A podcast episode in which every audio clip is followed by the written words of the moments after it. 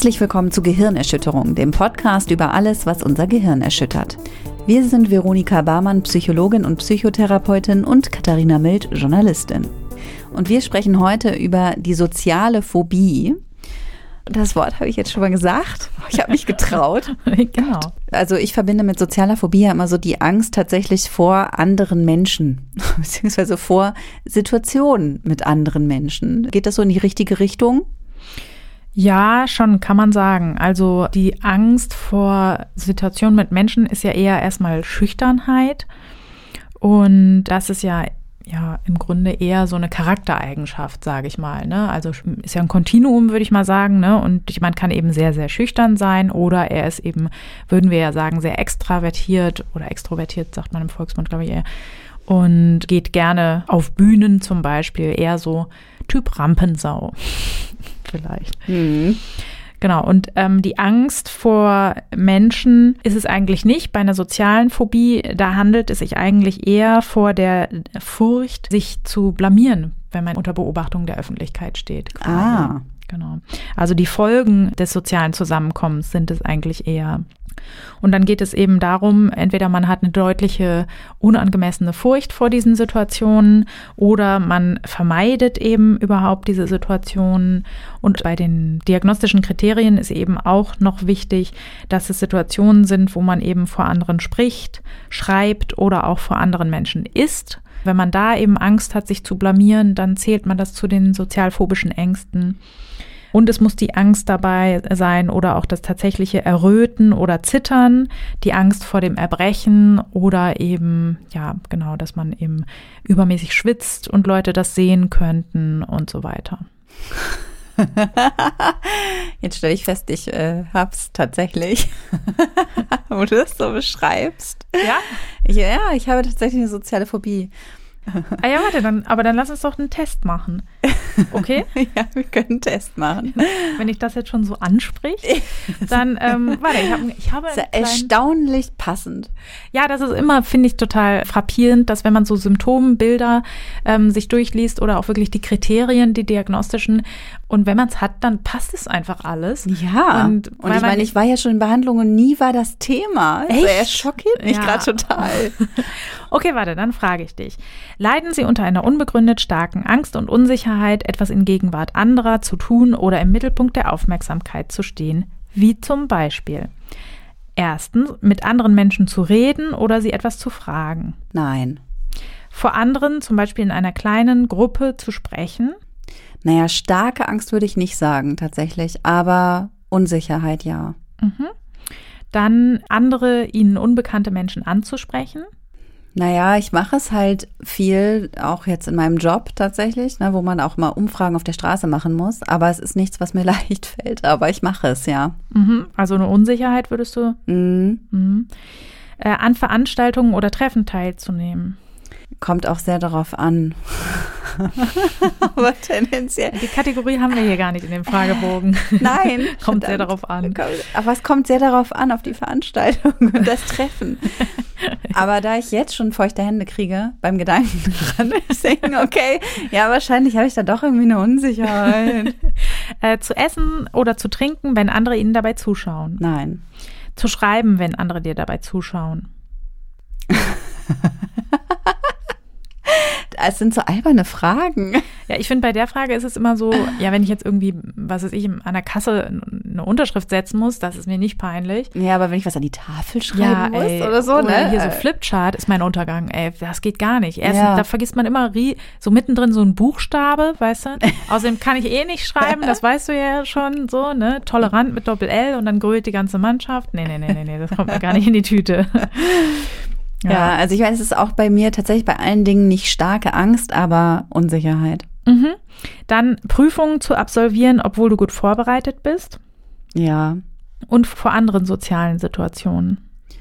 Es kommt halt auf die Situation drauf an, ne? Ja. Also, ja. Mhm. Äh, wenn du alle Fragen verneint hast, brauchst du nicht weitere Fragen zu beantworten. Aber wir haben auch nur eine Frage bejaht. Also sollten wir auch noch die nächsten Fragen beantworten, die mhm. da wären.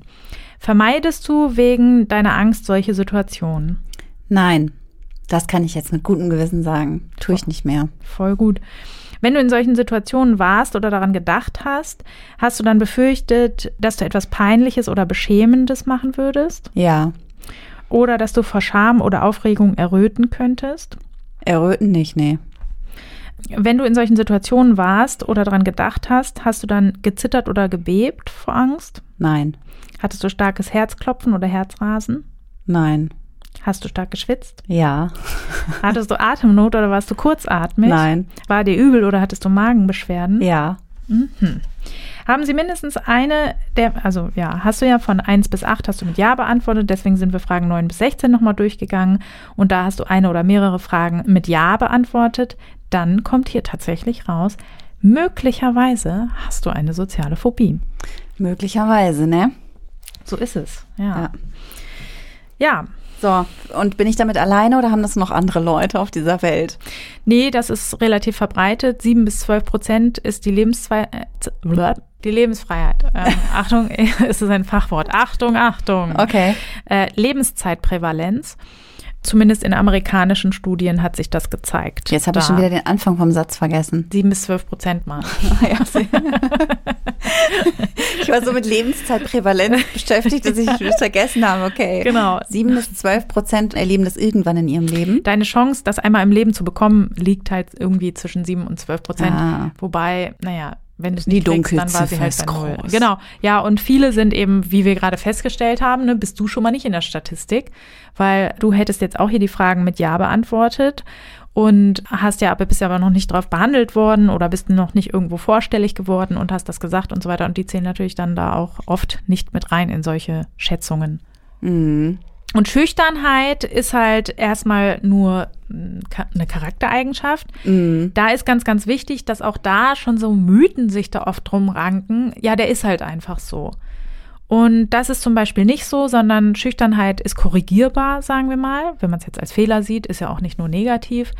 Aber man kann das, das ist eben keine feststehende Eigenschaft, sondern man kann das verändern. Und dann ist auch wichtig, soziale Ängste sind nicht gleichzusetzen mit Introvertiertheit. Weil wenn jemand sehr introvertiert ist, dann hat er zum Beispiel auch gar keinen Bock auf Partys, weil er denkt, nö, ich, ich mag das einfach nicht mit Menschen, mit so vielen. Mhm. Jemand, der eine soziale Phobie hat, und das kenne ich sehr, der würde voll gern hingehen, traut Mhm. sich aber eben nicht, weil man sich vielleicht blamieren könnte oder ähnliches. Mhm. Das ist zum Beispiel, das war immer so mein äh, soziale Super-Challenge, auf eine Party gehen, wo man keinen kennt. Mhm. Wie findest du die Ja, da Vorstellung? wird mir auch schon ganz anders. Ja, Ja, auf jeden Fall. Smalltalk ist halt auch überhaupt nicht meine Stärke und mich dann halt, also, ja, ich finde es einfach super unangenehm, mit Leuten, die ich nicht kenne, zu sprechen. ja. Und ich meine, es kommt immer drauf an, manchmal klappt es gut und man versteht sich, aber oh, ich hasse es halt über Themen zu reden, über die ich halt eigentlich gar keinen Bock habe zu reden, nur um des guten Willens, des guten Willens wegen. Ja, so. aber das ist ja total witzig, ne? Weil das ist für mich auch so und vor allen Dingen deswegen ist auch Party so meine Horrorvorstellung, weil da machst du ja gar nichts. Ja, Also es ist ja absolut sinnlos. Warum? Ich stehe dann bei irgendwem in der Küche. Ich meine, im besten Fall hat man halt irgendein Getränk in der Hand oder sowas. Dann ist man halt wenigstens zur Tätigkeit trinken da. Aber ich meine, man kann sich auch zu Hause einen reinklatschen. So, ich, und ich denke dann so, warum machen wir das jetzt hier? Das hat überhaupt keinen Sinn. So, ne? Wenn ich da hingehe, ich weiß nicht, wenn ich jetzt irgendwie da eingeladen werde, weil ich einen Vortrag über irgendwas halten, wäre ich voll froh, so, ne? Also da habe ich wenigstens was zu tun, aber diese Sinnlosigkeit von so Smalltalk, das macht mich immer voll fertig. ja. Aber was ich auch krass finde, ist, weil beruflich bedingt, du meinst ja, du bist nicht gut in Smalltalk, kann ja gar nicht sein. Doch, kann Das- gut sein. Das ist ja voll der. Na, auf gar keinen Fall, Katha. Was machst du denn, wenn du irgendwo hinfährst für eine Reportage? So scharst du dann mit den Beinen rum oder was? Dann gehst du da doch hin und sagst, na moinsen, was macht ihr denn hier? Und was, ja, du hängst mit irgendwelchen Start-Upper-Typen rum, so voll lässig und so. Ich meine, du redest ja mit denen. Das ist doch nichts anderes als Smalltalk. Naja, das ist aber ja, wir talken ja über das Thema. Ich weiß, worüber ich mit denen reden kann. Ich weiß, ich weiß sogar, worüber ich mit denen reden muss. Ja, siehst du? Dann einen ist es wieder, weil man einen Auftrag hat. Ja, ja, genau. Ja, auf jeden Fall.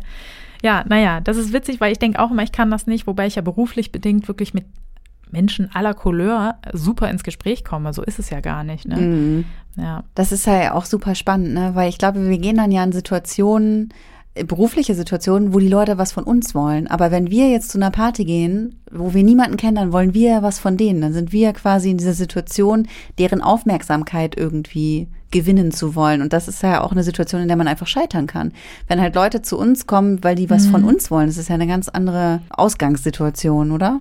Ja, und ich denke halt immer, also mir geht es ja darum, wenn Leute dann sagen, oh, das war jetzt voll scheiße, die fanden wir jetzt, also mein, mein Albtraum ist halt, dass ich mich halt mit jemandem unterhalte und der am besten noch während des Gesprächs so sagt, so, ey, also da habe ich mal im Studium so eine Situation gehabt, wo eine Professorin, da sollten wir so beknackte Rollenspiele machen und da sollte ich jemandem zurückmelden im Gespräch, Entschuldigung, das langweilt. Und dieser mhm. Satz, der hat sich so mega eingeprägt und so, also und vor allen Dingen auch geil. Ich habe das dann gemacht im Rollenspiel, war halt die Professorin, was soll ich machen? Und dann habe ich aber hinterher im Rückmeldegespräch gesagt, das würde ich halt niemals im Echt machen. Also in echt würde ich niemals jemandem rückmelden, du das langweilt. Mhm. Es, also und wenn ich innerlich einschlafe oder ins Koma falle, würde ich das nicht tun.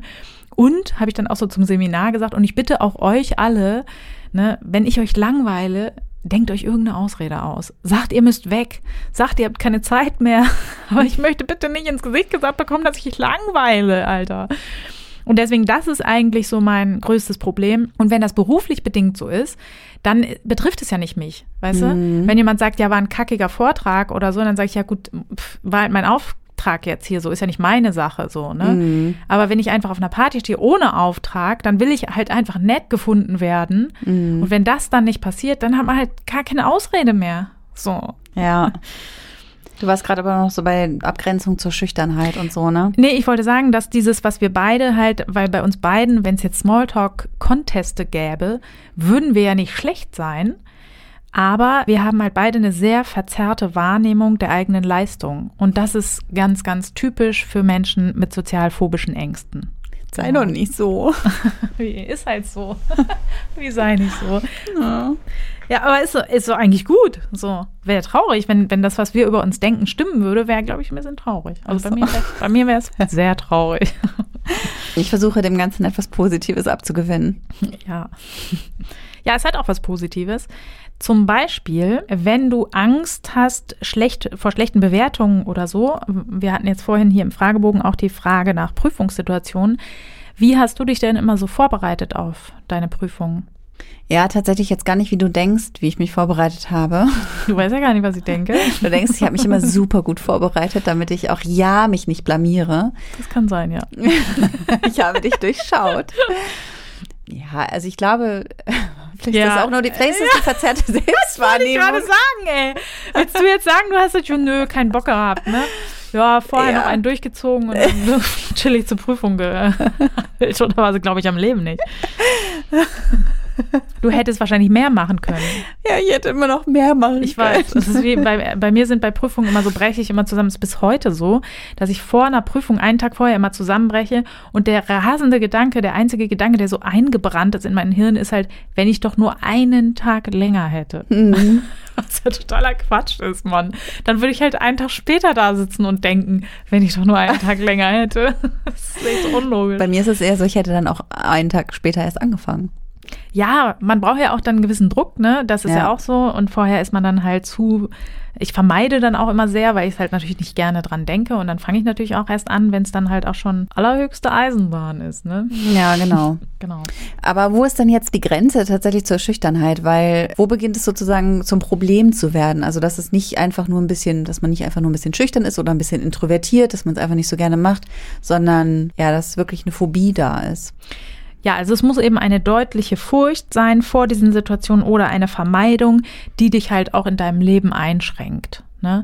Also das ist tatsächlich so, du musst auch selber anerkennen, dass deine Angst überzogen ist und übertrieben, den Situationen eigentlich nicht angemessen. Und ja, wenn dann eben ein Leidensdruck dadurch entsteht, dann diagnostizieren wir da halt eine Störung. Und es gibt ja auch berühmte Beispiele von Leuten, die das zum Beispiel hatten. Es gibt erstaunlicherweise sehr, sehr viele Schauspieler, die in ihrer Kindheit vor allen Dingen an sozialen Ängsten gelitten haben, zum Beispiel Nicole Kidman oder Robert De Niro. Und vor allen Dingen ist es auch so, dass oft sich komorbide Störungen dazu entwickeln, wie zum Beispiel, wenn du an Marilyn Monroe denkst. Was hat die denn gemacht, um mit dem Druck am Set umzugehen? Ich habe keine Ahnung. Echt nicht? Nee. Das ist doch mega berühmt. Tut mir leid. Ich dachte, das gemacht? Wer bekannt, die hat sich halt Alkoholgenuss genossen. Genuss, Ach, die hat Alkohol genossen. genossen. ich habe hier das. Alkohol genossen. ja. Sicher. ja, ich wollte das äh, professionell ausdrücken. Ach so. Sie hat einen auf eine Lampe gegossen und sich Beruhigungstabletten eingeschmissen ohne Ende. Und dann hat sie das halt super durchstehen können. Okay. Muss man auch sagen, zu den Zeiten damals war das auch noch nicht so bekannt, dass das halt dann das größere Übel ist, weil tatsächlich ist sie dann an diesem Übel ja gestorben. Okay, ich hatte ähm, keine Ahnung von Marilyn Monroes Geschichte. Es tut mir leid. Ja, nein. doch, doch, die war sehr fragil, was das anging. Und äh, das waren viel diese Druck- und Leistungssituationen, die sie nicht ertragen konnte. Mhm. Und dann am Ende haben sich ja auch, das weiß man natürlich jetzt nicht, ob das von der sozialen Phobie ausging oder von dem Alkoholgenuss, haben sich auch schwere Depressionen eingestellt. Und auf jeden Fall sind Suchterkrankungen und Depressionen häufig Komorbiditäten, weil kann man sich auch beides gut erklären, ist ja naheliegend. Jeder weiß, ne, das gute alte Vorglühen, wenn ich auf einer Party irgendwie schon mit zwei Gläsern Wein intus reinkomme, dann geht das natürlich leichter. Ne? Mhm. Deswegen, wenn man üben will, Situationen, ne, dann auch gerne solche ne, mit Freunden irgendwie Weggeh-Situationen oder so, aber dann eben ohne Alkohol. Und genau wie bei jeder anderen Exposition, also bei jedem anderen äh, Hervorrufen von Ängsten ist es wichtig, so lange in der Situation zu verbleiben, bis die Angst von alleine weg ist. Und wenn das der Fall ist, dann kann ich auch gerne ein Bierchen trinken. Aber vorher nicht, weil sonst ist keine Übung. Jetzt bist du schon bei den Behandlungen. Ja. Entschuldigung, ich dachte, es wäre kein Geheimnis. Aufmerksame Hörer unseres Podcasts wissen, glaube ich, langsam, wie Ängste behandelt werden. Exposition. Mhm. Ja, gut, okay. Und weiß man denn irgendwas darüber, wie das entsteht? Also woher das kommt? Ja, da ist es auch wieder so, wir haben natürlich jetzt nicht die eine Ursache oder den Auslöser, der immer zu der Erkrankung führt. Aber es ist so, dass 58 Prozent aller Betroffenen von sozialer Phobie soziale Demütigungen oder Erniedrigungen in ihrer Geschichte berichten. Aber das Problem an dieser Untersuchung ist, man hatte da keine Kontrollgruppe. Das heißt, man weiß gar nicht genau, ob das überdimensional häufig im Gegensatz zu Menschen ist, die keine sozialen Ängste haben. Ich würde vom Gefühl her denken, das ist, glaube ich, schon überdurchschnittlich häufig.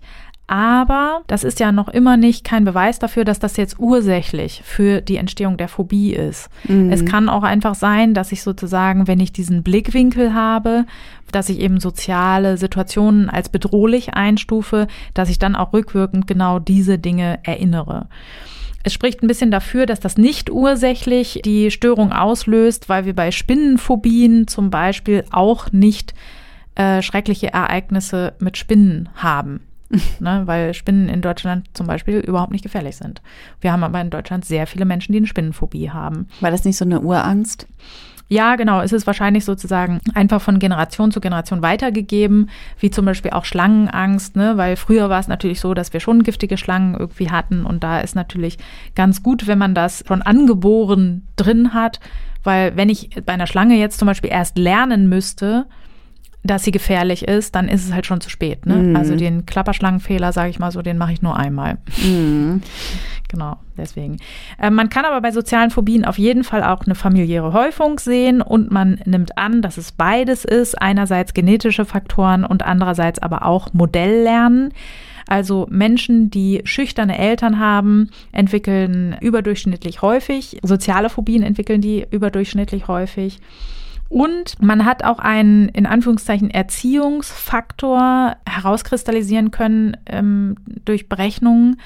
Und zwar ist es wohl so, dass wenn man von seinen Eltern länger separiert wurde als Kind, dann entwickelt man häufiger soziale Ängste als andere.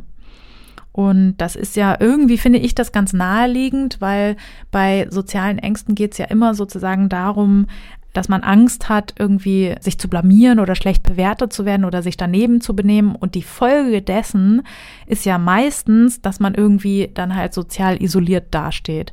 Also im Grunde, wenn man es jetzt ganz weit gefasst interpretiert, dann ist es ja die Angst vor dem Verlassenwerden. Und das finde ich ist schon auch naheliegend, dass man dann solche Erfahrungen wahrscheinlich auch schon mal gemacht hat, dass das irgendwie unschön ist, wenn man verlassen wird, zum mhm. Beispiel. Ja, das alles können so Ursachen sein, warum sich überhaupt sowas entwickelt und warum das dann nicht wieder weggeht. Daran liegt natürlich das Sicherheitsverhalten. was bei sozialen Phobien ganz, das kann so vieles sein, ne? Also Leute, die Angst vorm Erröten haben, tragen gerne rote Klamotten zum Beispiel oder Sachen mit Rollkragen oder kämmen sich die Haare ins Gesicht oder tragen gerne Sonnenbrillen oder sprechen besonders leise, um nicht aufzufallen, tragen sehr dickes Make-up, damit man nicht sieht, dass sie erröten oder dass sie an sich irgendwie komisch aussehen oder sonst irgendwelche Befürchtungen, die sich da entwickelt haben dann, da habe ich mich sehr ertappt gefühlt, als ich das gelesen habe, jetzt nochmal tatsächlich für die Vorbereitung hier, dass die Modenschau zu Hause, die gehört wohl auch dazu. Ich weiß nicht, wie sich das bei dir hält, aber ähm, wenn man zu Hause sich total oft umzieht, bevor man zu irgendeinem sozialen Event geht. Hm. Aha. Habe ich nicht. Hast du nicht? Nee, aber weißt du, das ist wahrscheinlich der Grund, warum ich immer nur dunkelblau anziehe. Mhm. Also kann, kann, auch nichts passieren. Sagen, du bist einfach nur schlauer und weißt halt schon, welche Klamotten äh, bei, für dich gehen und welche nicht. genau. Also ich mache sehr gerne und das ist mir auch tatsächlich ist mir das auch selber schon mal aufgefallen, dass ich das immer nur mache, wenn das Event für mich sozial herausfordernd ist, dass ich dann wirklich, also manchmal wirklich belastend, da ziehe ich meinen ganzen Schrank aus und an, also leer und äh, keine Ahnung, also ich probiere wirklich jedes Kleidungsstück an und schmeiße es dann auch irgendwo hin. Es ist dann wirklich ein riesiges Chaos, ist mir aber in dem Moment auch scheißegal, weil es geht ja um mein letztes Stündlein, was geschlagen hat, jetzt bei was weiß ich was für einer Veranstaltung. Und als ich das dann quasi jetzt gelesen habe, habe ich mich sehr ertappt gefühlt, weil ich habe das nie in Frage gestellt. Ich glaube, ja. das machen alle. Ja, das finde ich halt auch so krass. Also ich war mir tatsächlich ja auch nie bewusst, obwohl ich jetzt im Nachhinein auch denke, so diese soziale Phobie ist was, das habe ich schon in der Kindheit mit mir so ein bisschen rumgetragen. Mhm. Aber ich habe das ja nie bemerkt. Und ich glaube, das ist ja auch so ein bisschen, also die Symptome, können ja auch so unterschiedlich sein und müssen ja halt nicht, also nicht immer ist man sich dessen, glaube ich, so bewusst, dass es halt, dass man Angst vor der Situation hat und deshalb sich so und so verhält, sondern ja. es, man nimmt es ja auch, gerade wenn es früh beginnt, sage ich mal, nimmt es man, nimmt man es so hin, ja gut, so bin ich halt, so muss es sein, keine Ahnung, ja. also. Also gerade so dieses, ne, ja, äh, ich bin halt jemand, der eher zurückhaltend ist zum Beispiel. Ne? Mhm. Das, das verbindet man ja auch, deswegen finde ich das auch so wichtig mit der Schüchternheit. Die würde man ja nicht als pathologisch einschätzen oder so. Ne? Es gibt halt solche und solche Menschen einfach.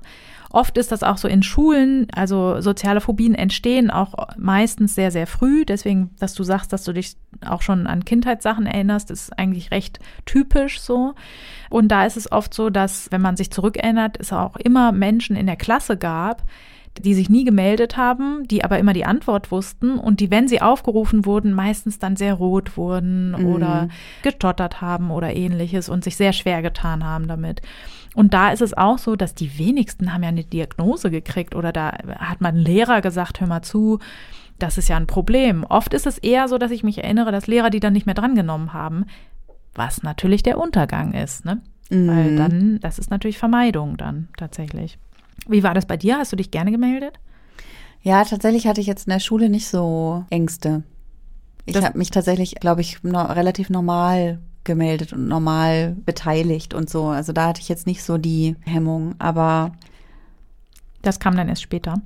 Naja, das, tatsächlich ist es bei mir auch so, dass ich die meisten Dinge halt auch immer trotzdem gemacht habe. Also es, ja, das ist schon ja, das Wichtigste auf jeden ich Fall. Ich habe halt, genau, ich habe wenig vermieden dadurch und es waren halt eher, äh, weil ich halt eben immer sehr ähm, feuchte Hände hatte, schon als kleines Kind halt, dass ich eher mich immer vor Situationen gefürchtet habe, wo ich andere Menschen anfassen muss. Also Sportunterricht ah, ja. war zum Beispiel mhm. blöd, weil dann musste ständig irgendwelche Partnergeschichten und mit anfassen und so. Mhm. Fürchterlich für mich. Genau, dann halt auch überall, wo man Hände schütteln muss und solche Sachen. Ne? Also ja. solche Dinge habe ich halt dann, da war ich mir auch bewusst, ich also dass mir das sehr unangenehm ist. Ja ich hätte es auch trotzdem nie als Phobie wahrgenommen oder als Angststörung in dem Sinne, aber ja, ich habe es halt einfach, ich habe es sehr ungern gemacht und vermieden, wo es ging. Ne? Also und das ist halt auch, hat sich dann halt auch bis äh, später fortgezogen. Also wenn wenn es darum, also Tanzkurs, alle meine Freundinnen sind in ah, Tanzkurs ja. gegangen, mhm. habe ich konnte ich natürlich nicht machen, ne? Oder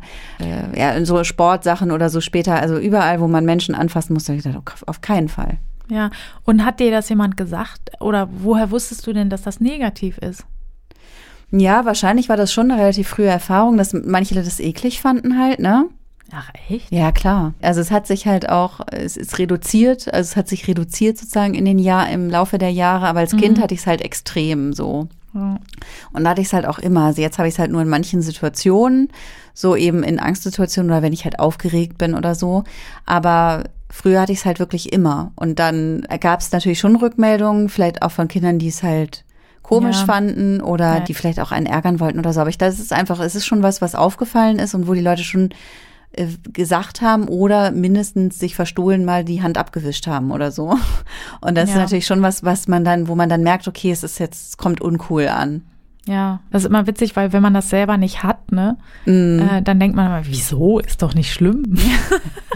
Ja, echt mal, stell die nicht so an. Ja, genau. Setz dich doch an Steuer. ja, nein, nein, nicht stell dich doch so an, aber so, ich, ich würde das gar nicht sozial negativ einschätzen oder so, ne? Ich würde sogar noch nicht mal denken, oh, die ist jetzt besonders aufgeregt, ne? Ich würde einfach denken, ja, die schwitze halt gerade. Also, weiß ich nicht, es ist ja halt warm. Also, gut, vielleicht ist es auch persönlich, ich schwitze halt auch den ganzen Tag. wegen Sachen oder auch wegen keiner Sachen. Ja, aber Schwitzen ist eine ganz typische Sache, was vielen sehr, sehr unangenehm ist und eigentlich äh, schade eigentlich, ne, weil alle Menschen schwitzen ja und stattdessen klatschen wir uns dann irgendwelche Aluminium-Deos drauf, die dazu führen, dass wir irgendwie. Das ist übrigens widerlegt. Sag es nicht. Sag es nicht, ist widerlegt worden. Sind gar nicht schädlich. Nee, sind nicht schädlich. Ja, was heißt widerlege? Es ist nicht bewiesen, dass sie Oder schädlich so. sind oder Ach was, so, ne? Aber ja, nee, es spricht keine Studie, die es gibt, auf jeden Fall dafür.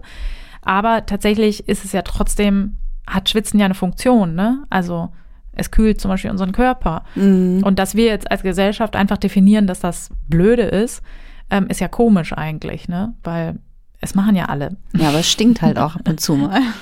Naja, gut, da kann man ja was machen, aber wir. Gut, aber wobei ja Handschweiß stinkt nicht tatsächlich. Nee, eben, genau. Wir haben jetzt einfach definiert, dass das irgendwie was Negatives ist und haben das irgendwie mit so einer Art Schwäche konnotiert. Und das ist ja gar nicht so.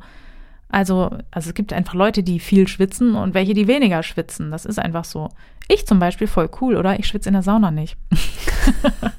Ist das, ist das gesund?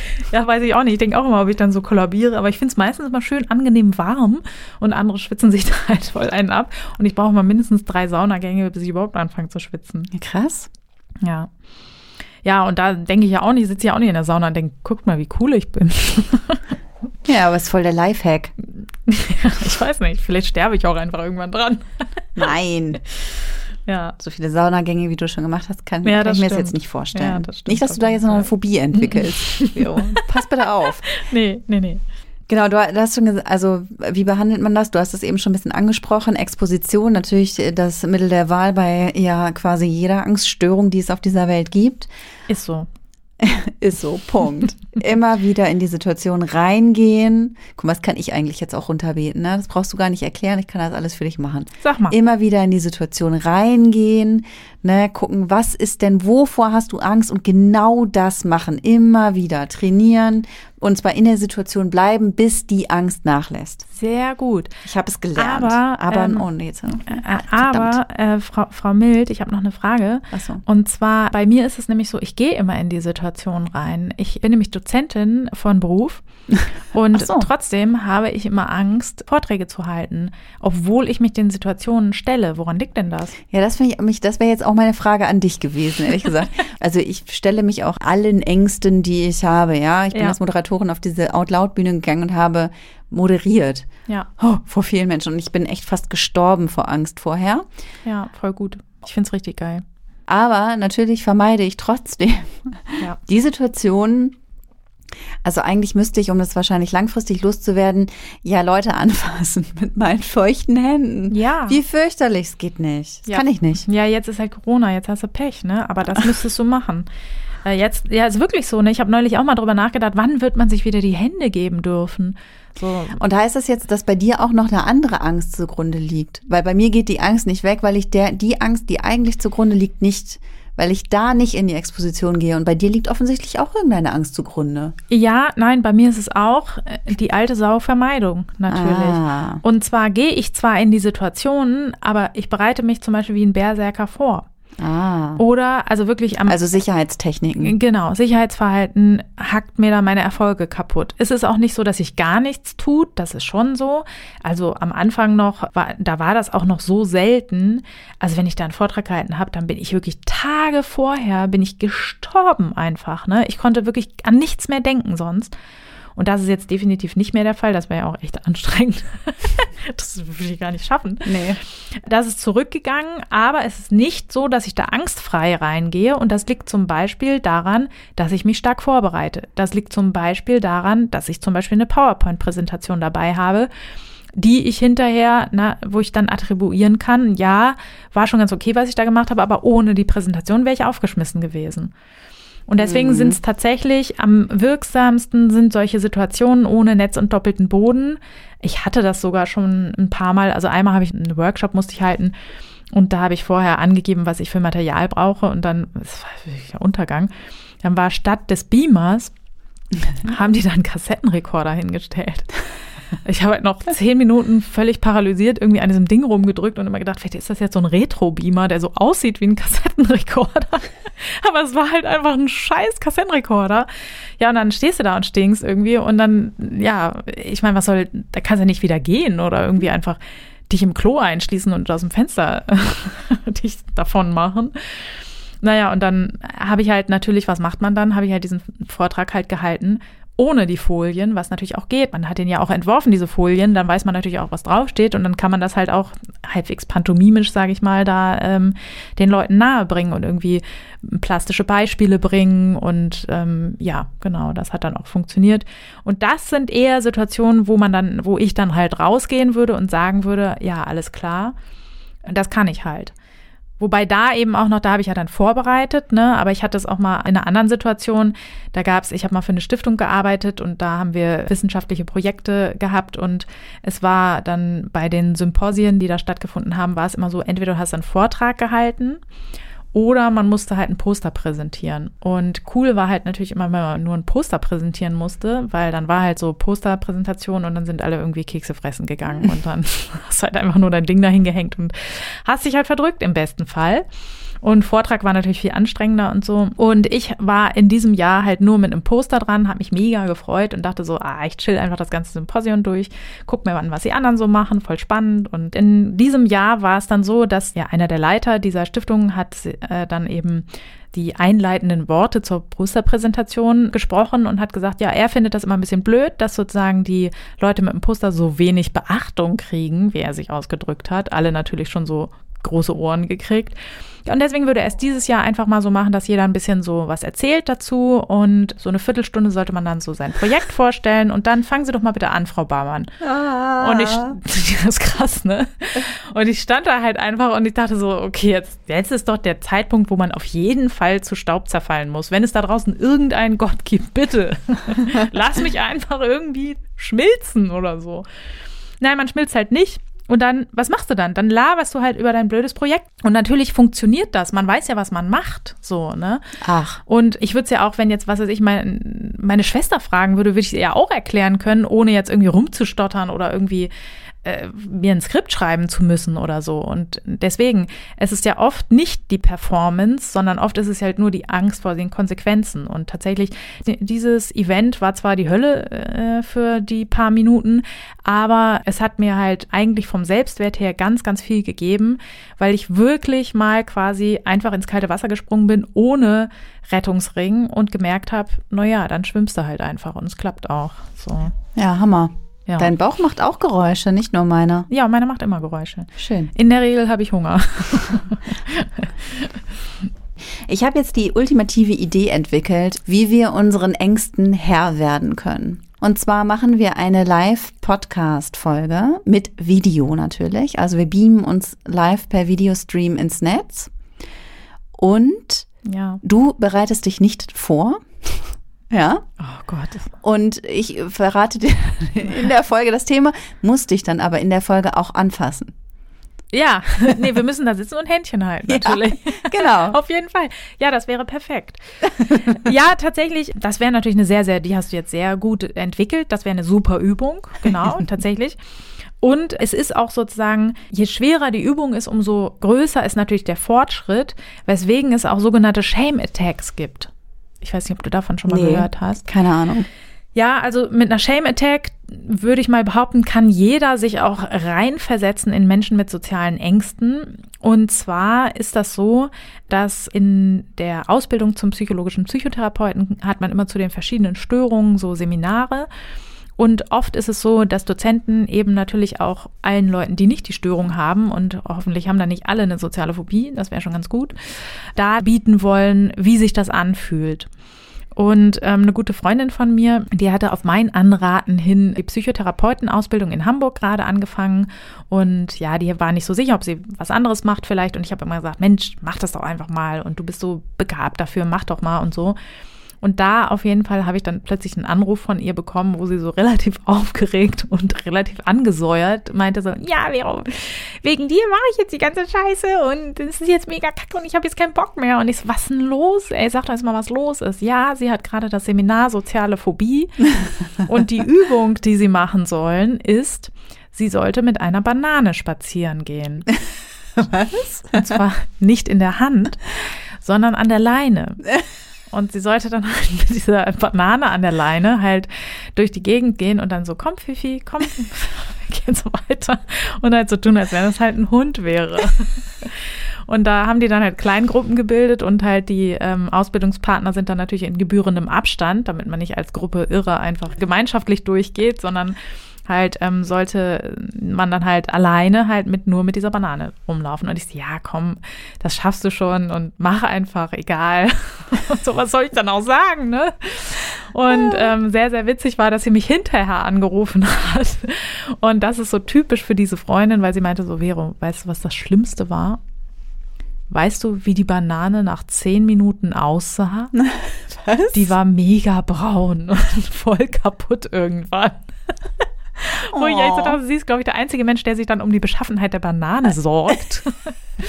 so, ähm, und jeder andere, jedem anderen wäre das wurscht gewesen, aber ja, das fand sie wohl am schlimmsten. Dass hm. sie dann mit so einer ramponierten Banane spazieren gegangen ist, während mit einer frischen gelben ist anscheinend weniger peinlich. ja. Okay. Aber man kann sich eben vorstellen, ne, wenn du jetzt jeden Tag mit, statt mit deinem Hund mit einer Banane Gassi gehst, was denkst du, was wäre dann irgendwann? Wenn du das jetzt jeden Morgen machst. Irgendwann wäre es halt normal, oder? Genau, du würdest dich irgendwann dran gewöhnen und es wäre dir total egal. Und deswegen mache ich immer manchmal so zur Übertreibung, um das Prinzip ähm, Patienten zum Beispiel besser darzustellen, erkläre ich zum Beispiel auch, ne, wenn, was weiß ich, wenn wir jetzt nackt über den Weihnachtsmarkt gehen, ne, dann ist das so, am Anfang ist das halt sehr, sehr schlimm. Und aber auch da ist es so, dass irgendwann die Habituation einsetzt und irgendwann ist es dir halt egal. Dann bist du halt nackt am Weihnachtsmarkt. Ist halt so, ne? Ja, wobei es auch nicht erlaubt wäre. Nee, genau, das ist auch ein Problem. Das habe ich auch schon behandelt. So Flitzer ist natürlich auch nicht so geil und ist vor allen Dingen illegal. Die kommen dann auch irgendwann ins Gefängnis. Das ist gar nicht schön. Deshalb möchten wir jetzt nicht dazu aufrufen. Nein, nein, nein. Es ist nur ein Beispiel. Nein, überhaupt nicht. Ich würde das auch niemals machen, Mann. Aber. Ähm, ja, aber irgendwann gewöhnst du dich dran, Vero. So schlimm ist das gar nicht. Ja, ey, tatsächlich, es gäbe einen Grund, wofür ich das mache, weil es gibt so eine Femenaktivistin, die steht immer nackt auf der Kölner Domplatte mit dem Sch und die sieht, also das ist einfach so toll und hat ein Schild in der Hand, auch so bin ich für niemanden antastbar. Das finde ich so geil. Ja. Also wenn ich, wenn ich mich das trauen würde, fände fänd ich voll toll. Mache ich vielleicht mal als Omi. naja, aber wenn es auf jeden Fall, wenn man so nackt über den Weihnachtsmarkt geht, bis man sich daran gewöhnt, wie schlimm ist es denn danach, jemandem die Hand zu geben, wenn man schwitzt, Mann? Ich kann es dir nicht beantworten. Ich habe es nicht ausprobiert. Nee. Ja, ich, ich denke, du möchtest, dass ich jetzt sage, ja, nicht so schlimm. Ich möchte gar nichts. Ich möchte gar ja, nichts. Ja, mach, mach einfach deine eigenen Erfahrungen. Du kannst ja mal versuchen, nackt den Leuten die Hand zu geben. Also du meinst mit so einer Shame Attack, also so ganz schlimme, ja. so ganz schlimme Dinge erscheinen, andere Dinge plötzlich nicht mehr so schlimm. Ja. Also große Übungen bewirken viel. Genau, und das ist auch so. Ich finde eben, also das ist so ein bisschen Geschmackssache. Also mein therapeutischer Ansatz ist immer so, es wäre schon okay, wenn wir uns im sozial erwünschten Rahmen bewegen. Also wie gesagt, zum Beispiel nackt irgendwo rumlaufen ist halt illegal.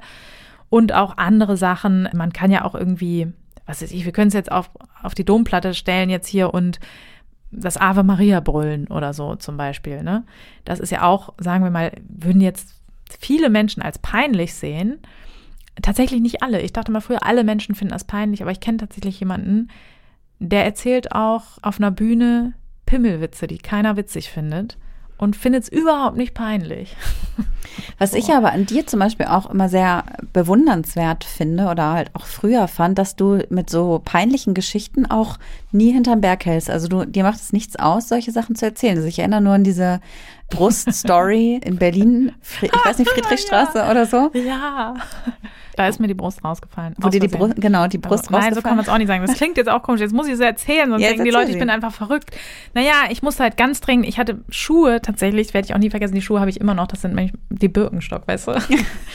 und die hatte ich gefunden am Alex und gab es aber nicht mehr in meiner Größe. Und dann haben die gesagt, ja, irgendwie Friedrichstraße haben wir noch eine Filiale und da haben die die äh, in Größe 38 äh, die machen aber in einer Viertelstunde zu.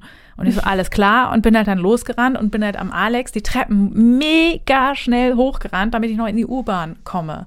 So, das große Berlin, weißt Wahrscheinlich du? Wahrscheinlich in die S-Bahn, so, ja, ehrlich gesagt. Kann, ja, kann sein. Ich weiß es nicht. In irgendeine so Bahn halt, ne? In so eine mhm. Großstadtbahn. Ja, dann stehe ich da halt in dieser Bahn, denke so, krass, dass ich das noch geschafft habe. Die Türen schon so am Piepen gewesen, noch so reingeflutscht und stehe dann so und denke so, was glotzen die denn alle? Ne? Also, was ist das hier jetzt für eine Scheiße? Ich fand mich so voll lässig, gerade voll Berlin-mäßig so. Und dann gucke ich so an mir runter und dann ist einfach, war einfach meine Brust entblößt. und dachte so, ach so, schwupps, habe ich sie wieder reinfallen lassen und dachte so, hupsi, ach, deswegen glotzen die alle. Kommentar meiner Freundin war auch geil. Ja, von wegen, du hast dich Berlin-mäßig gefühlt. Du warst nie Berlin-mäßiger als in diesem Moment. ich so, alles klar, danke. So meinte ich nicht Berlin-mäßig. Ja, guck, aber es macht dir überhaupt nichts aus, darüber zu sprechen, oder? Ja, das ist vielleicht ja auch eine Vermutung von dir. so. Aber du erzählst diese Geschichten. Ja. Gerne. Nein? Ja, also, ja, sie sind halt witzig, ne? So. Also ich bin ja nicht, also ich finde sie halt schon sehr, sehr witzig. Ich fände es noch schöner, wenn es jemand anderem passiert wäre, tatsächlich. Definitiv. Das fände ich noch lustiger. Aber wenn sie mir passieren, dann ist es halt einfach so. Und da ist es, also bei der Geschichte speziell ist es so, dass ich dann halt die Pointe gegen meine Scham abwiege und es ist einfach zu komisch, um es nicht weiter zu erzählen, weil es einfach halt, ich meine, das ist ja wohl, hallo? Also, wem passiert denn sowas? Und tatsächlich muss ich auch sagen, wahrscheinlich passiert das mehr Menschen, als man denkt, ne? weil das ja oft so ist, wenn einem sowas passiert, ist man natürlich nicht irgendwie ein heftiger Alien. Wobei ich habe jetzt keinen gesehen. Ich habe jetzt keinen im Gedächtnis, keine Brust im Gedächtnis, die ich jetzt hm. von anderen schon mal gesehen habe. Doch, so Nippelblitzer sieht man doch dauernd in den ja. äh, Heften. Naja, gut. in den Heften? Ja, so in so Zeitungen und so, hier ah, so die OK oder Ach was so. gibt's denn da? Keine Ahnung. Ja, ja. Gut, ich bin halt Jetzt halt nicht Pamela Anderson, ne? Das ist, dann, das ist dann halt der Unterschied zwischen mir, zwischen meinem Busenblitzer und anderen. Das interessiert halt niemanden. Naja, geglotzt haben sie schon. Ja, auf jeden Fall. Ich erzähle das in dem Fall dann halt, weil es witzig ist und das, ich erzähle aber auch andere Sachen, die peinlich sind, aber nicht, weil es mir überhaupt nicht unangenehm ist, sondern weil ich an sich immer eher so die Eminem-Taktik. die Eminem-Taktik äh, an den Tag lege. Und zwar, ich erzähle lieber gleich, dass meine Mutter im Trailer lebt und so, habe ich das nicht schon mal gesagt auch? Ich habe schon voll das Déjà-vu hier. Weiß ich nicht. Ich naja, kann mich gerade nicht erinnern. Also ich sag lieber gleich, ne, dass ich soziale Ängste habe oder mir Sachen peinlich sind oder ich mich manchmal komisch benehme. Und zwar nicht, weil es mir so un unangenehm ist, sondern weil die Leute dann gleich wissen, woran sie bei mir sind. Das mhm. ist eher Sicherheitsverhalten tatsächlich. Ja, okay, das kann ich verstehen. Ja. Wenn ich jetzt hier gleich mal Bevor Brust jemand anders anfängt, sich über dich lustig zu machen, machst du dich lieber ja, selber schon mal über dich lustig. Exakt, so ist es. Mhm. Also, falls ich jetzt gleich meine Brust raushole hier für den Podcast, dann äh, weißt du Bescheid. Habe ich schon mal eine funny Story zu erzählt. Jetzt ja. ist das ja was, mit dem wir schon äh, ja relativ lange, sag ich mal, rumlaufen, auch teilweise ohne es vielleicht so so krass zu bemerken oder es auch halt mhm. als so als Problem für uns wahrzunehmen. Ist das denn was, was man auch irgendwann im Leben wieder los wird oder ist das eigentlich was, ja, womit man leben muss? Nee, das kommt immer darauf an, wie stark man übt. Also du kannst auch eine kognitive Verhaltenstherapie machen dazu, ne? Dann wirst du wahrscheinlich in den subklinischen Bereich kommen. Bist du auch, glaube ich, muss ich sagen. Ne? Du mhm. machst ja ganz viele Sachen und so. Es ist dir zwar sehr unangenehm an manchen Stellen, aber es gibt ja keine, was weiß ich, wichtigen Jobs jetzt oder so, die du sausen nee, genau. lässt deswegen und so. Ne? Ja. Deswegen, also um sozusagen klinisch relevant äh, soziale Ängste zu haben, musst du auch wirklich stark eingeschränkt sein. Und ansonsten hängt das immer daran, wie stark wir einfach üben. Also Es gibt auch sehr gute Selbsthilfeprogramme. Das kann man auch machen, wenn man jetzt zum Beispiel, ja, so wie du vielleicht jetzt nicht in den klinischen Bereich kommt, aber sagt, wäre schon schön, wenn es weniger wäre. Und da gibt es zum Beispiel ein Buch, das heißt, wenn Schüchternheit krank macht. Das ist ein Selbsthilfeprogramm. Und damit kann man eben auch soziale Ängste bewältigen.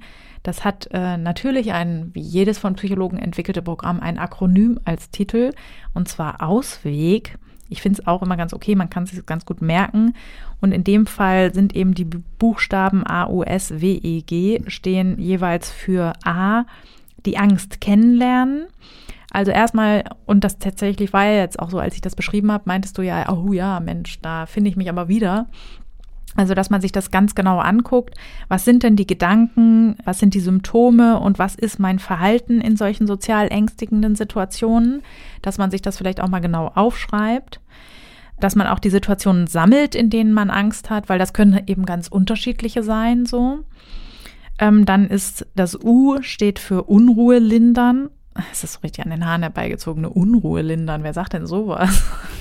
Aber was damit gemeint ist, dass man auch gucken soll, dass das generelle Anspannungsniveau nicht zu hoch ist. Und das kenne ich auch ganz deutlich von mir. Wenn ich allgemein eigentlich ganz entspannt gerade bin, dann sind solche Situationen nicht so schlimm für mich, wie wenn ich generell ein ganz, ganz hohes Anspannungsniveau habe und viel Stress und viele Termine gleichzeitig und weiß irgendwie, ich komme da auf den letzten Drücker und so weiter, dann bin ich auch sozial ängstlicher tatsächlich. Wie ist das bei dir? Mm, ist mir noch nicht so aufgefallen tatsächlich. Trotzdem könntest du nach dem, nö, muss ja nicht.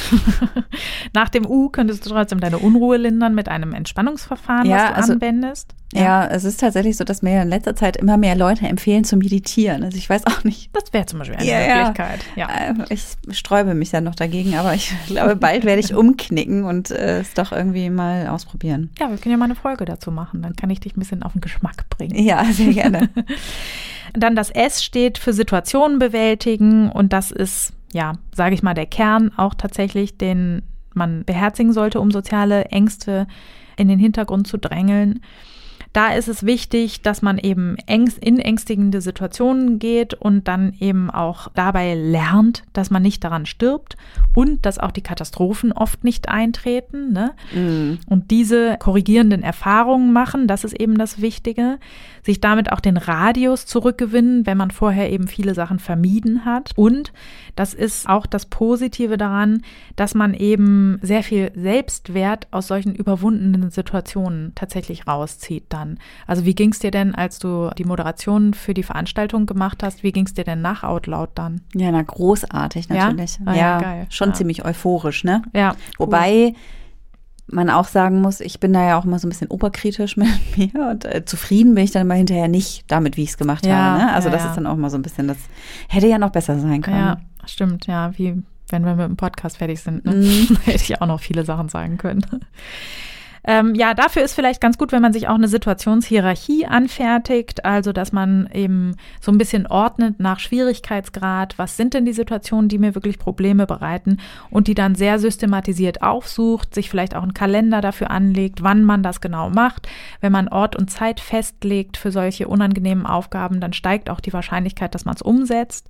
Und da ist eben wieder sehr, sehr wichtig, dass man keine Vermeidung ausübt das ist auch so ein bisschen mein Rat. Wenn man so subklinische soziale Ängste hat, dann kann man das tatsächlich auch alleine bewältigen, glaube ich. Wenn man jetzt eine ausgeprägte soziale Phobie hat, die wirklich von Krankheitswert ist, dann ist das, glaube ich, sehr schwierig, solche Situationen aufzusuchen, ohne zu vermeiden. Und da kann eine Therapeutenbegleitung schon sehr, sehr hilfreich sein, ne? dass man einen Experten hat, der auch weiß, was alles Sicherheitsverhaltensweisen sind zum Beispiel und der dann eben auch in der Situation gut darauf achten kann, dass man es unterlässt und der auch so ein bisschen darauf achtet, das sollte man, wenn man es selbst macht, auch, dass man genug Zeit hat für die Übungen. Also es bringt nichts, wenn ich einmal kurz in der Stadt jemanden anspreche und dann denke, oh Gott sei Dank ist nichts passiert und dann wieder nach Hause gehe, sondern wenn ich zum Beispiel eine soziale Übung mache, wo ich Menschen anspreche, dann sollte ich mich schon ein, zwei Stündchen in die Stadt stellen und irgendwie Unterschriften für, was weiß ich, Terre de Somme sammeln oder so. Terre de Somme. Ja, gibt es das überhaupt noch? Terre des Hommes. Ach so, ja, keine Ahnung. Für irgendwas. Möglichst dann noch was Gutes ist ja UNICEF. praktisch. Ja, das mache ich manchmal mit Patientenübungen und gerne drücke ich dann so ganz konservativen Patienten dann so Themen rein, dass sie irgendwie Unterschriften für irgendwie Frauenrechte oder so sammeln müssen. Sehr schön. ja. Alles freiwillig natürlich. Ja, na klar. Du willst das ja alles gar nicht. Nein. Dann ist das W, steht für den Wahrheitsgehalt von Gedanken überprüfen. Das ist, steht so ein bisschen für die kognitive Umstrukturierung und ist gar nicht so schlecht. Das ist auch ganz gut, wenn man in die Situationen rein, wenn man die aufsucht, wenn man sich vorher überlegt, was könnte denn schlimmstenfalls passieren und dann hinterher überprüft, ist es denn eingetreten. Das modifiziert auch so ein bisschen diese katastrophisierenden Gedanken, die wir dazu haben. Und bei mir ist das oft bei den Vorträgen, dass ich die äh, Vorstellung vorher habe, alle sind wahnsinnig gelangweilt. Und das ist ja auch eine perfide Befürchtung, weil irgendeiner ist immer gelangweilt. Und ich hatte auch schon Leute, das war mal, habe ich in so einem Klinikum in der Ausbildung zum Facharzt für Psychotherapie Veranstaltungen gehabt halt und da haben mich immer Chefärzte oder Oberärzte eingeführt, so ja, hier, bla, Frau Bauern, die hält uns jetzt hier einen tollen Vortrag, bla bla. Und dann hat er sich immer hingesetzt und ist eingepennt. also wirklich. Oh Der hat sich einfach hingesetzt und hat einfach losgeschnarcht, so richtig krass. Und das zum Beispiel war für mich eine ganz gute Möglichkeit, da Wahrheitsgehalt nochmal zu überprüfen und zu gucken, gut, schläft er jetzt ein, weil mein Vortrag so mega boring ist? Oder gibt es vielleicht noch ein paar andere Gründe, ne? dass die hier irgendwie im Schichtsystem abhammeln und dass der Typ halt einfach, sich nicht interessiert vielleicht? Und ähm, was weiß ich, es gibt ja hundert Gründe, warum jemand gelangweilt sein kann, so, die nicht unbedingt mit meiner Performance zu tun haben. Und sich das nochmal vor Augen führen und wirklich zu überprüfen, wie wahrhaftig ist das denn, was ich da annehme? Das ist hier der nächste Schritt im Selbsthilfeprogramm. Dann gibt es noch das E, das steht für energisch und selbstbewusst werden. Also bei dem Punkt war ich so ein bisschen, ja gut, wenn ich das könnte, wäre halt toll. Dann bräuchte ich auch die ersten Schritte alle nicht, aber gut. Und was damit aber gemeint ist, ist, dass man auch gewisse Dinge berücksichtigen kann, wie zum Beispiel den Blickkontakt mit Menschen halten, lächeln, die Körperhaltung spielt eine ganz große Rolle. Ne? Mache ich mich klein und krumm oder mache ich die Schultern nach hinten und öffne mich Menschen? Dann ist es wichtig, auf die Sprache zu achten. Rede ich ganz schnell und leise und langsam oder spreche ich lau langsam, langsam? Eben hast du schon langsam gesagt. Wann eben? Eben. Du hast gesagt, sprich ganz leise, schnell und langsam. Okay, ich habe einen Fehler gemacht. Schnell und langsam. Ja, sag's doch nochmal richtig. Okay, kann, kann sein, ne? Fehler gemacht, na und? da müssen wir jetzt erstmal überprüfen. Ist das denn wirklich so schlimm, wenn ich mal einen Fehler mache? Nein, ich will doch nur unsere HörerInnen nicht in die Irre führen. Ja, weil es war einfach falsch, was ich gesagt habe. Ja. Also was ich meinte ist, dass ich nicht leise und schnell spreche, damit keiner hört, wenn ich Fehler mache, sondern dass ich laut und deutlich spreche und Pausen mache. Das ist eben auch ein Zeichen von selbstbewusstem Verhalten und das kann ich mir auch tatsächlich antrainieren. Das G in dem Wort Ausweg am Ende sind wir jetzt angekommen, ist hier Gewinne beibehalten. Ich weiß nicht, wie lange Leute da überlegt haben, bis quasi sie ein Wort gefunden haben, was einigermaßen zu dem passt, was man machen soll. Ich würde da zum Beispiel, ah, wie Aufrechterhaltung viel sinnvoller finden, aber wer fragt mich schon? Und was damit gemeint Was ist. soll das dann sein? Auswehr. Ja, das ist halt kein Wort dann. Da kann Ja. sich kein Schwein merken. Vergessen alle das Programm direkt. Hat sich nicht durchgesetzt. Ja, eben. Genau, deswegen Gewinne beibehalten und das bedeutet eben weiter üben. Also für dich wäre das zum Beispiel, alle folgenden Veranstaltungen, die du machst, musst du auch alle selber moderieren. Mm. Machst, Mm. machst du ja auch, ne? Nee, Nee. Ich moderiere die doch nicht alle selber. Ach so, warum denn nicht? Das ist mit zu viel Stress. Ach so. Aber ja, aber egal. ist ja nicht, dass du Mhm. jetzt danach das nie wieder machst oder so. Nein, nein. Genau. Ich mache das ab ja. und zu mal. Genau. Schön Mhm. regelmäßig. Schön ne? regelmäßig. Ja, Genau. Und möglichst viele solcher Situationen aufsuchen. Das finde ich tatsächlich ist gar nicht so einfach. Manchmal hat man ja auch gar keine mehr. Dann muss man versuchen, die herzustellen, ne? ob das jetzt Rhetorikkurse sind oder jeden blöden Vortrag annehmen. Ein Fotoshooting machen ist für viele auch eine schwierige Sache. Man kann auch einfach mal auffällige Kleidung anziehen und irgendwie durch die Stadt laufen. Also wenn solche Situationen sich nicht von alleine ergeben, dann muss ich auch wirklich dazu kommen, dass ich die dann herstelle, weil tatsächlich ist es auch da wie mit jeder anderen Phobie, wenn ich nicht am Ball bleibe, dann kommt die Angst leider, leider zurück. Hm. Genau, jetzt haben wir über das gesprochen, was wir machen sollen. Gibt es auch was, was wir nicht machen sollen, was kontraproduktiv ist? Ja, so ein paar hilfreiche Veränderungen können noch sein, dass man Selbstabwertungen unterlässt. Also das finde ich tatsächlich super Ja. schwer. Ja, genau. Ich habe lange Zeit habe ich das auch so bagatellisiert und gesagt, "Ah, ist doch egal. Ich ziehe ja nur mich selber durch den Kakao und ähm, ich sage auch tatsächlich oft, wenn mir irgendwas Blödes passiert oder so, sage ich, oh Mann, bin ich blöd.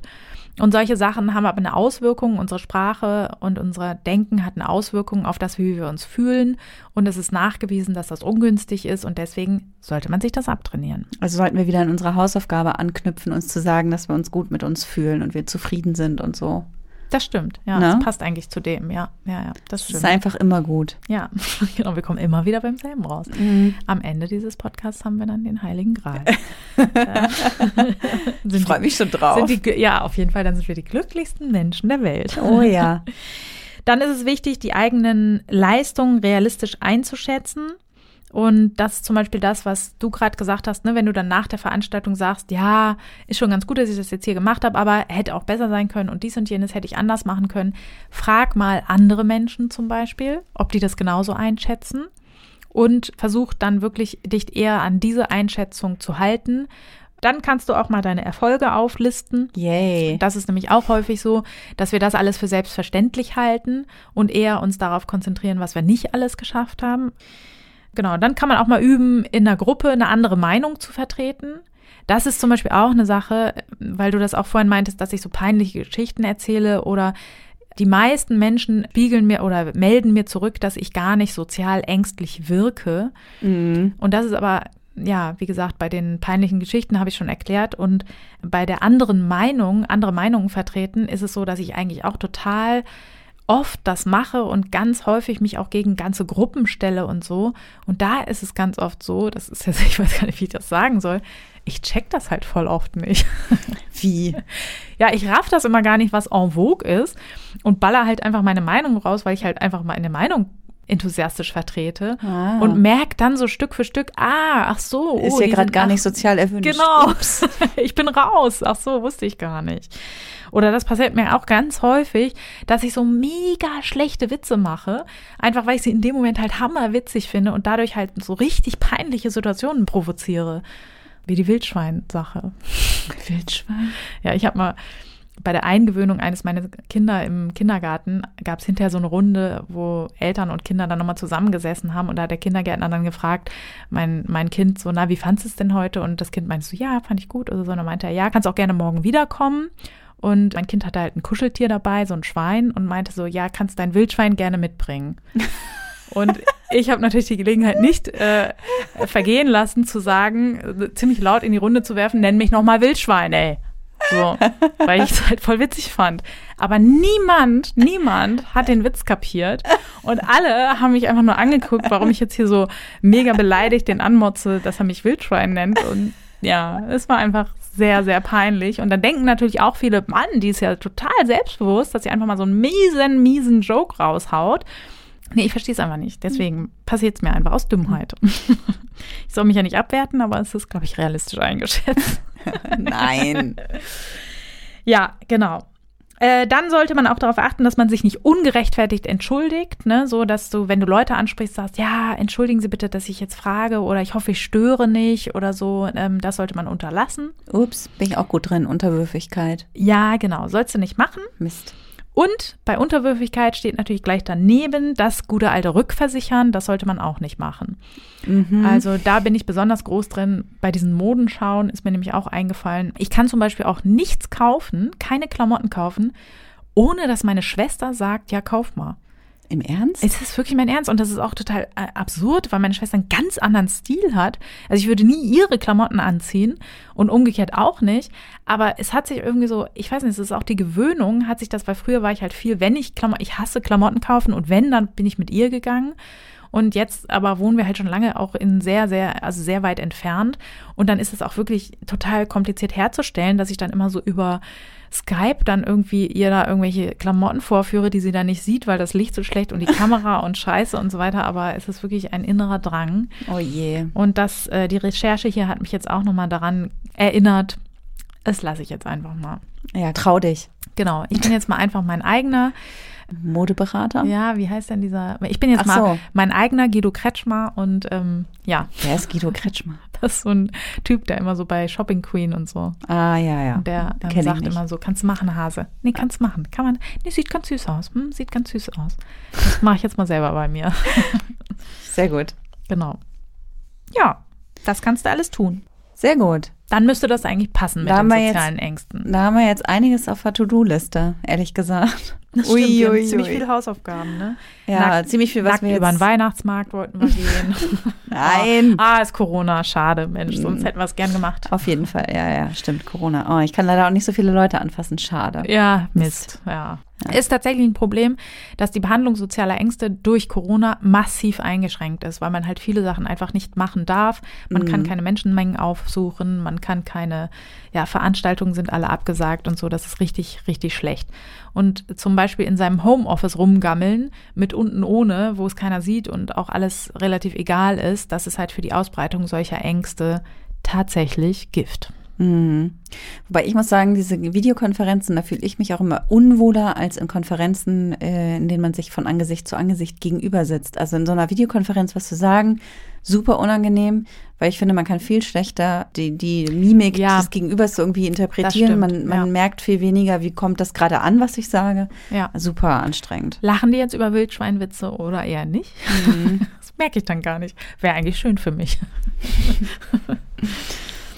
Ja, vielen, vielen Dank, Vero, für die Gehirnerschütterung. Wir haben einiges heute gelernt, also ich jedenfalls, zum Beispiel, dass die soziale Phobie gar nicht die Angst vor Menschen ist oder vor Situationen mit Menschen allgemein, sondern vor der Blamage.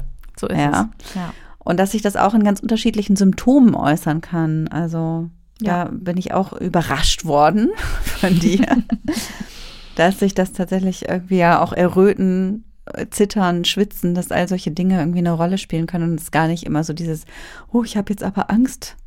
Also Ja. dass man sich dessen auch immer gar nicht so, nicht unbedingt so bewusst ist. ja, das ist ganz oft so, ja. Ja.